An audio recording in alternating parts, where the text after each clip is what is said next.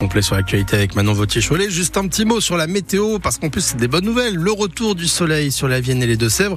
Alors oui, ce matin il fait froid, 1 à 4 degrés. C'est ce que nous dit Météo France. Jusqu'à 12 degrés cet après-midi. On va faire le point complet sur la météo avec Emmanuel Moreau à la fin du journal.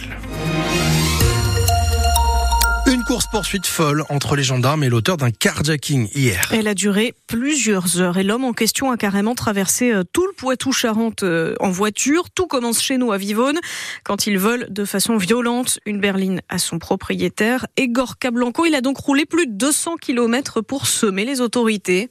Les gendarmes partent rapidement à la poursuite du voleur, mais l'homme ne se démonte pas et continue à tracer sa route. Il prend la nationale 10, après la Vienne, il arrive en Charente, passe par Ruffec, puis baigne avant de rejoindre la Charente-Maritime. Les gendarmes toujours à ses trousses. L'homme finit par laisser la voiture voler du côté de Gémozac en milieu d'après-midi. Ensuite, il se cache et sacrément bien. Les gendarmes appellent en renfort chien et hélicoptère pour le retrouver.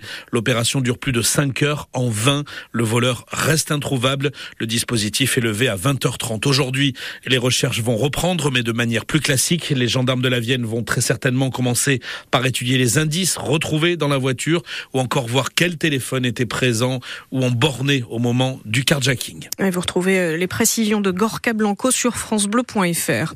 Dans le quartier des Couronneries à Poitiers, 9 personnes évacuées hier matin après un feu de cave dans un immeuble de 12 étages. L'incendie a provoqué des fumées dans la cage d'escalier. Deux personnes ont été brièvement hospitalisées. L'accès à l'avortement n'est pas aussi facile qu'il devrait l'être en France. c'est ce que déplore ce matin le Collège national des gynécologues français. Les sénateurs doivent se prononcer tout à l'heure sur la mesure qui veut inscrire la liberté garantie à la femme d'avoir recours à une IVG dans la Constitution.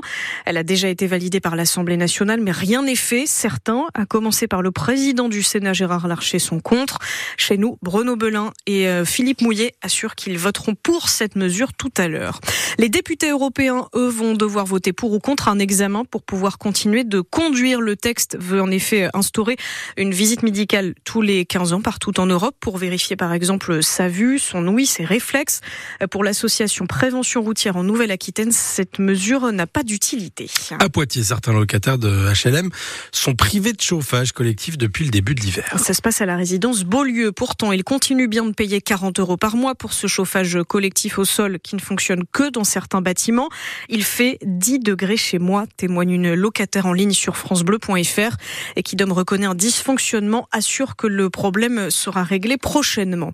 Dans les Deux-Sèvres, après le séisme du mois de juin dernier, les communes déboutées de leur demande de reconnaissance d'état de catastrophe naturelle pourraient reprendre un petit peu espoir, puisqu'hier, la députée écologiste de Sévrienne, Delphine Bateau, en a parlé à l'Assemblée nationale. Elle a alerté sur la situation. Le gouvernement entrouvre donc la porte à un réexamen, puisque on vous en parlait euh, sur France Bleu Poitou, seulement 10 communes bénéficient de cette reconnaissance qui permet d'indemniser les victimes. Au stade René Gaillard à Niort, la piste d'athlétisme se décolle et les vestiaires moisissent. Alors les chamois niortais dénonçaient déjà hein, depuis des mois d'ailleurs l'état catastrophique selon eux des terrains du stade.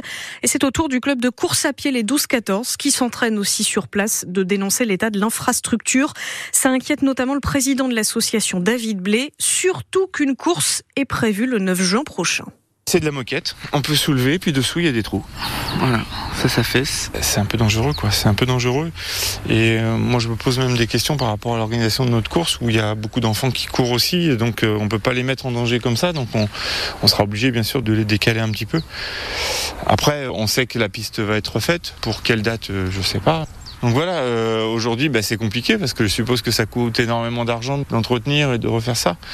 Mais euh, d'entendre pas mal de clubs dans différents sports, aujourd'hui il y a une problématique et je pense que ça serait bien que l'ensemble des clubs de sport new-yorkais se réunissent pour euh, bah, comprendre pourquoi il y a un, entretien qui n'est pas maximum des installations sportives qu'on peut avoir et des belles installations qu'on peut avoir et qui se dégradent au, fil des années. Disons qu'il va falloir étudier bien le parcours de la flamme olympique pour pas les faire passer sur l'ensemble de ces installations un, peu à l'abandon. David Blé au micro de Noémie Guillotin, l'agglomération de Niort n'a pas répondu aux sollicitations de France Bleu Poitou. En cyclisme féminin, belle performance euh, Poitvine hier avec la FDJ Suez, l'italienne Victoria Victoria Gouzouani a remporté le Grand Prix du Samin. C'est le quatrième succès de l'équipe cette saison. Quatrième succès aussi pour Victoria Guasini. Elle a 23 ans. En football, Lyon est la première équipe à se qualifier en demi-finale de la Coupe de France. Ça s'est joué au tir au but dans la soirée à Strasbourg. Ce soir, un autre ticket en demi à gagner. Rouen, club de national qui affronte habituellement nos Chamois, reçoit Valenciennes, équipe de Ligue 2.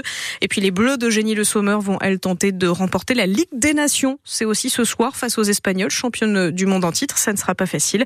Le coup d'envoi, c'est à 19h.